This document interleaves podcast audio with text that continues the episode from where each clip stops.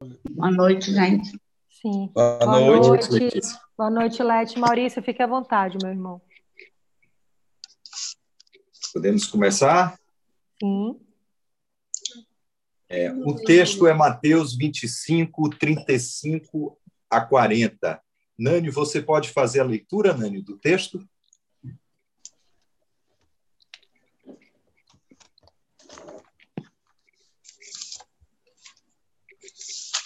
Será que ela escutou? É que eu tiro o áudio. Escutei sim, é que eu tiro o áudio. É do 35, não é isso? 35 ao 40. Ok. Diz assim: Pois tive fome e me deste de comer, tive sede e me deste de beber. Fui forasteiro e me acolheste, estive nu e me vestiste, e doente e cuidaste de mim. Estive na prisão e me visitaste. Então os justos lhe perguntarão: Senhor, quando te vimos com fome e te demos de comer, ou com sede te demos de beber? E quando te vimos forasteiro e te acolhemos, ou nu e te vestimos? E quando te vimos doente ou na prisão e viemos te visitar?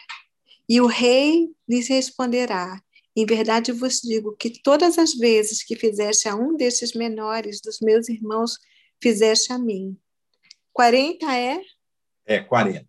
Ok. Amém. Amém. Bom, meus queridos, hoje nós vamos meditar sobre o tema hospitalidade cristã, um testemunho de amor e paz.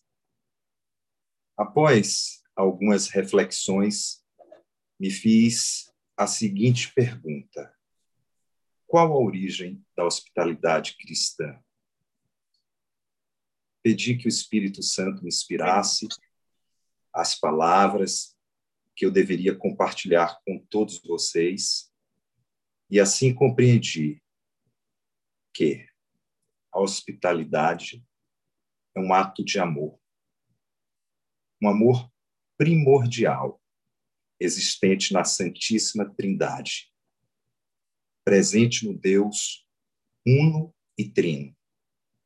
E por causa desta unidade, o Pai está todo inteiro no Filho, todo inteiro no Espírito Santo. O Filho está todo inteiro no Pai, todo inteiro no Espírito Santo. O Espírito Santo está todo inteiro no Pai, todo inteiro no Filho. Cada um hospedando em si a natureza dos outros, na perfeita comunhão trinitária e na perfeita unidade. Assim, podemos afirmar que a hospitalidade é um testemunho de amor e paz. O testemunho de amor e paz do Pai para com o Filho e o Espírito Santo, o testemunho de amor e paz do Filho para com o Pai e o Espírito Santo, e o testemunho de amor e paz do Espírito Santo para com o Pai e o Filho. Joshua Dipp diz que há um padrão que permeia as Escrituras que pode ser resumido desta maneira: a hospitalidade de Deus suscita a hospitalidade humana. Nenhum de nós há de negar que é mais fácil compartilhar a hospitalidade com a família e com os amigos que com estranhos. No entanto, as escrituras sagradas incentivam a todos a prática da hospitalidade. Na carta aos Romanos, no capítulo 12, versículo 13, Paulo nos exorta: praticai a hospitalidade. O termo grego, traduzido em português por hospitalidade, é filoxenia, uma combinação de duas palavras, filhos, que significa amar alguém como um amigo ou irmão, e xenos, que significa estrangeiro ou imigrante. Embora geralmente traduzida por hospitalidade, a filoxenia significa dispensação de afetos em relação aos estrangeiros. Amar estranhos ou imigrantes como se fosse o seu próprio irmão. Isto significa que se deve prestar aos estranhos o mesmo tipo de amor com o qual amamos amigos e parentes. O texto da carta aos Romanos é ainda mais incisivo porque afirma literalmente prosseguir na hospitalidade. Ou seja, a hospitalidade não deve ser algo esporádico, mas um ato constante na vida do cristão. No Oriente Médio, a prática da hospitalidade era uma norma cultural envolta em noções de honra, característica fundamental da época na qual se deu a maior parte dos acontecimentos narrados pelo Antigo Testamento. Mas também a xenofobia estava presente na maioria daquelas culturas. Sendo assim, a hospitalidade, como desejo de hospedar, alimentar e entreter um convidado, ou como podemos dizer hoje, de receber convidados, era algo que se fazia com prazer, especialmente com pessoas da mesma etnia. A semelhança do que hoje se faz com alguém da mesma família, da mesma classe social, do mesmo círculo de amizades. Para a cultura hebraica, o livro do Levítico, no capítulo 19, 33, versos 33 e 34, dá uma instrução fundamental a respeito do modo como deve ser exercida a hospitalidade. Não oprimireis o estrangeiro que permanecer na vossa terra. O estrangeiro residente entre vós será tratado como natural da terra amá-lo-eis como a vós mesmo, pois estrangeiros fostes na terra do Egito. Eu sou o Senhor vosso Deus. O mandato da hospitalidade no Antigo Testamento está inserido no capítulo sobre o amor ao próximo como a si mesmo, passagem fundamental que, junto ao mandamento do amor a Deus, resume todos os mandamentos, conforme podemos ler em Lucas 10, 27. E respondendo, ele disse: Amarás ao Senhor teu Deus de todo o teu coração, de toda a tua alma e de todas as tuas forças e de todo o teu entendimento, e ao próximo como a ti mesmo. Que motivação o livro do Levítico nos dá para a hospitalidade? Está escrito no final do mandato do amor ao estrangeiro: Eu sou o Senhor vosso Deus. Qualquer israelita, ao ler esta frase, lembrava-se de Êxodos, Êxodo 20, verso 2. Eu sou o Senhor vosso Deus, que vos fez sair da terra do Egito, da casa da servidão. Isto significa que o povo de Israel deve agir para com o estrangeiro da mesma forma que Deus agiu com eles, com acolhida e com misericórdia. A libertação dos escravos se torna uma exemplificação de que Deus desaprova radicalmente o modo como o Faraó tratou os estrangeiros residentes no Egito. Os israelitas, portanto, não devem agir à maneira do Faraó, mas à maneira de Deus. Atualizando, nós cristãos não devemos agir à maneira do mundo, mas à maneira de Deus. Os israelitas fizeram a difícil experiência de viver como imigrantes no Egito e não podem tratar os estrangeiros da mesma forma que o faraó os tratou. Talvez o nível mais básico da hospitalidade no Antigo Testamento esteja expresso em Jó, no capítulo 31, verso 32. O estrangeiro não pernoitava na rua, pois as minhas portas sempre estiveram abertas ao viajante. Nos deveres para com o hóspede estava incluído dar-lhe descanso, lavar-lhe os pés, dar-lhe alimento farto, tratá-lo como um servo trata seu senhor e, por fim, proteger-lhe a vida a qualquer custo. Nós podemos ver isso em Juízes 19, 15 e 24. A violência para com os hóspedes, que os textos de Juízes 19, 15 e 24 e de Gênesis 19, 5 a 9, onde Ló, em defesa dos hóspedes, chega à radicalidade de oferecer as duas filhas virgens para que os seus hóspedes não fossem molestados. Olha a radicalidade e a importância que tem esse sentido da hospitalidade, da proteção ao viajante, ao peregrino, ao estrangeiro.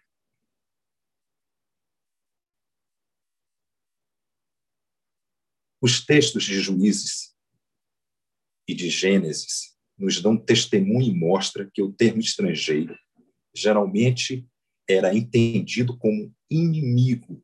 A falta de hospitalidade era muito mais que xenofobia, que horror aos estranhos. Era ódio intenso para com estranhos. Nesse sentido, o texto de Levítico 19, 33 e 34 pode ser lido não apenas como a ordem de amar o estrangeiro como a si, mas como mandato de amar os inimigos como a si mesmo.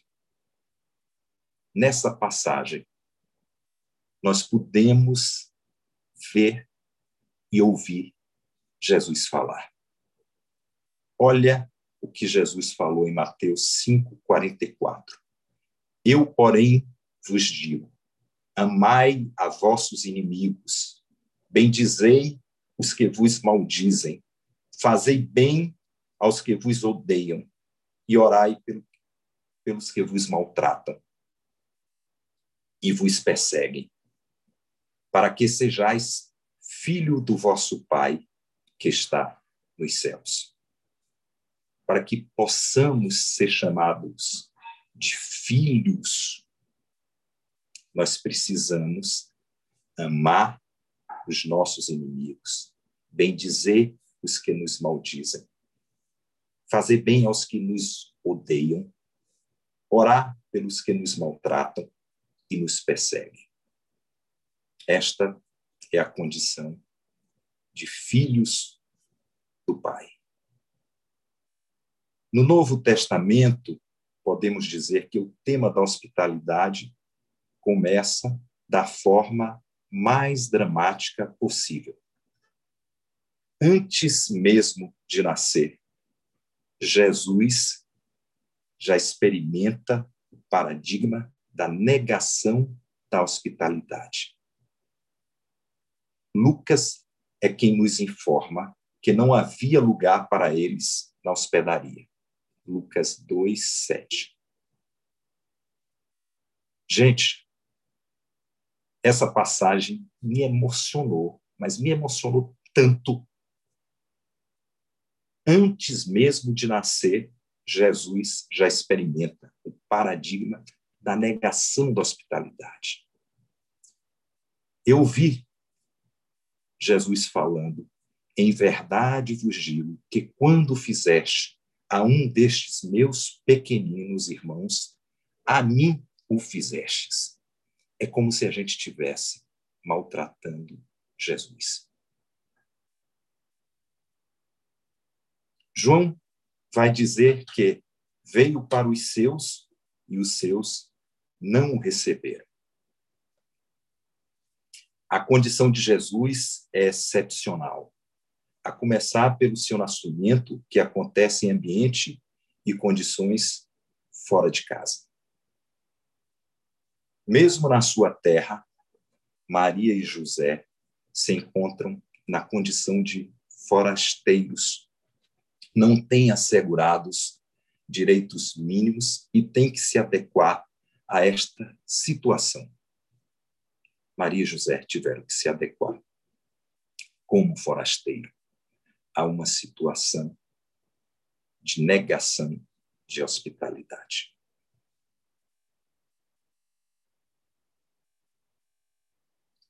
Na fuga e exílio no Egito, conforme podemos ver em Mateus 2, 13, 23, Jesus assumiu e recapitulou em si a experiência de Israel.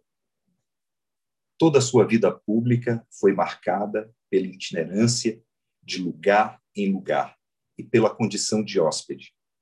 Mas mesmo quando estava em sua pátria, fazia experiência de ser forasteiro. E mesmo na sua morte, foi tido como um proscrito, um exilado, um banido, um degradado. Em Marcos 6, Jesus dizia: Não há profeta sem honra, senão na sua pátria, entre os seus parentes e na sua casa. Olha aí, os primeiros a negarem Jesus. Na sua pátria, na sua casa, na sua terra. Isso nos traz a reflexão também e nos faz a seguinte pergunta: estamos nós também negando os nossos próximos na nossa própria casa, na nossa própria localidade, na nossa própria pátria? Um momento ímpar da noção de hospitalidade na prática de Jesus pode ser verificado no texto que trata do caminho de Jesus a Emaús. No primeiro contato, Jesus é identificado como peregrino. Jesus é inclusive chamado de peregrino. Ele é um estrangeiro para os caminhantes de Emaús. Ele está por fora. Nisso também se evidencia a condição de estranho de alguém que não compartilha com o sentimento e ou a realidade que o circunda. Porém, Jesus se torna hóspede da viagem. Aqui, a hospitalidade se revela na companhia. Olha que lindo. A hospitalidade se revela na companhia. Os peregrinos são hóspedes do caminho que leva a Emaús. Nesta hospedagem, outras dimensões da hospitalidade vão sendo construídas. Jesus torna seus interlocutores, interlocutores hospedeiros da lei e dos profetas. Por fim, a dimensão áurea da hospitalidade. O convite para ficar. O convite. Esse ato de coragem, este ato que quebra toda insensibilidade, esse ato que convida o próximo a ficar. Nesta dimensão da hospitalidade, se abrem novamente novas frentes de manifestação da hospitalidade. Vem o convite para comer. Agora, a hospitalidade e a convivência se concretizam na comensalidade, na convivência à mesa. Tudo isso nos faz lembrar a última ceia. Tudo isso nos faz lembrar a entrega de Jesus para a nossa salvação. Além de toda a prática da hospitalidade, durante a atividade pública, quando Jesus é hospedado com frequência, Jesus também deixou palavras sobre a hospitalidade, inclusive parábolas, como a do grande banquete, que nós podemos ler em Lucas 14, 15 a 24. Quando envia seus discípulos para a missão, diz que haverá mais tolerância para Sodoma e Gomorra no dia do juízo que para os habitantes das cidades que não forem hospitaleiros. Por isso, recomenda sacudir o pó de quem não os receber. No entanto, em Mateus 25, que o tema da hospitalidade revela toda radicalidade nas palavras e prática de Jesus. Diante do grande julgamento, a hospitalidade se torna critério de salvação. Olha que coisa linda. A hospitalidade se torna critério de salvação. Essa palavra me lembra João, quando diz assim: Deus perdoa mais quem ama mais. Então,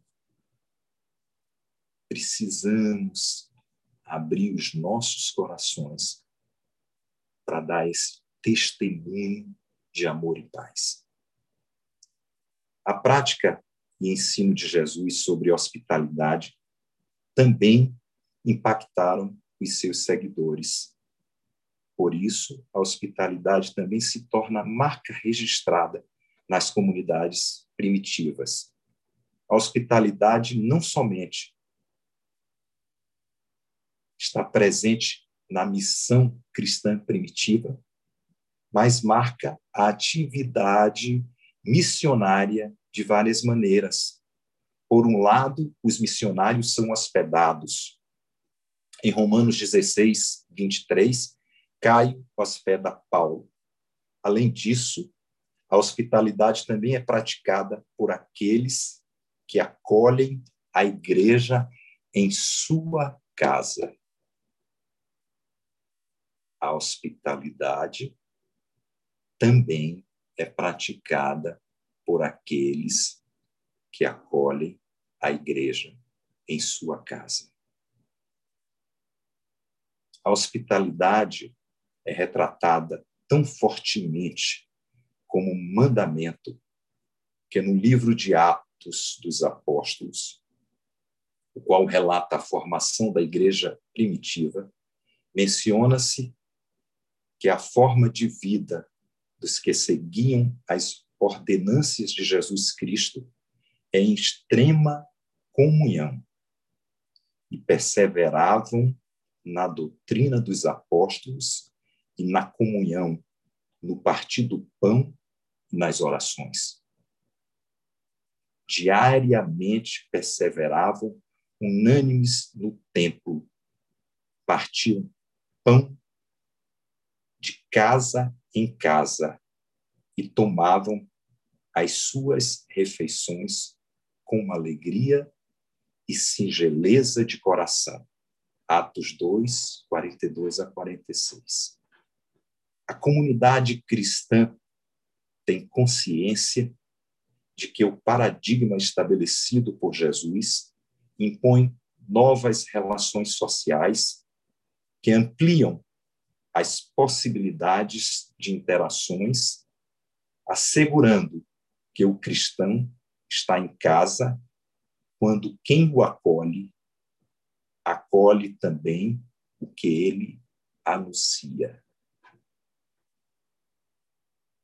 Nos escritos paulinos, é recorrente o anúncio da superação de barreiras entre pessoas. Já não há mais judeu ou grego, escravo ou livre, homem ou mulher. Podemos ler isso em Gálatas, Gálatas 3, 28. Em Cristo, todos são um só povo. Efésios 2, 14. Sem acepção de pessoas. Atos 10, 34. A partir das comunidades paulinas, os cristãos adotaram um estilo de vida comunitário, aberto aos outros e acolhedor com os estranhos, sendo hospitaleiros uns com os outros. É recomendação de Paulo às comunidades de Roma. O escritor da Epístola aos Hebreus chega a afirmar: Não vos esqueçais da hospitalidade, pois por ela alguns, sem o saber, hospedaram anjos. Hebreus 13, 2. Escrevendo a Timóteo, 1 Timóteo 3, 2, o apóstolo Paulo afirma: é necessário, pois, que o bispo seja hospitaleiro. Paulo elabora uma definição de hospitalidade quando escreve aos romanos. Comunicai com os santos nas suas necessidades. Segui a hospitalidade. Romanos 12, 13. Aqui, a hospitalidade não é só hospedar alguém, mas ajudar as pessoas e socorrê-las em suas necessidades. À luz do Evangelho, podemos definir hospitalidade como a criação de um espaço que permite que as pessoas sejam elas mesmas, se tornem renovadas e façam os trabalhos para os quais Deus as salvou. Quando exercitamos a hospitalidade corretamente, nós acolhemos as pessoas a serem elas mesmas no fervor da luz de Cristo, a serem renovadas por meio da mudança pela obra de Cristo. E a fazer as obras para as quais fomos criados em Cristo. No mundo caído, marcado e adoecido pelos efeitos do pecado, pessoas precisam de espaço para descansar. Todos nós precisamos de um espaço para descansar. E é por essa razão que Jesus chamou até ele pessoas que estavam cansadas e sobrecarregadas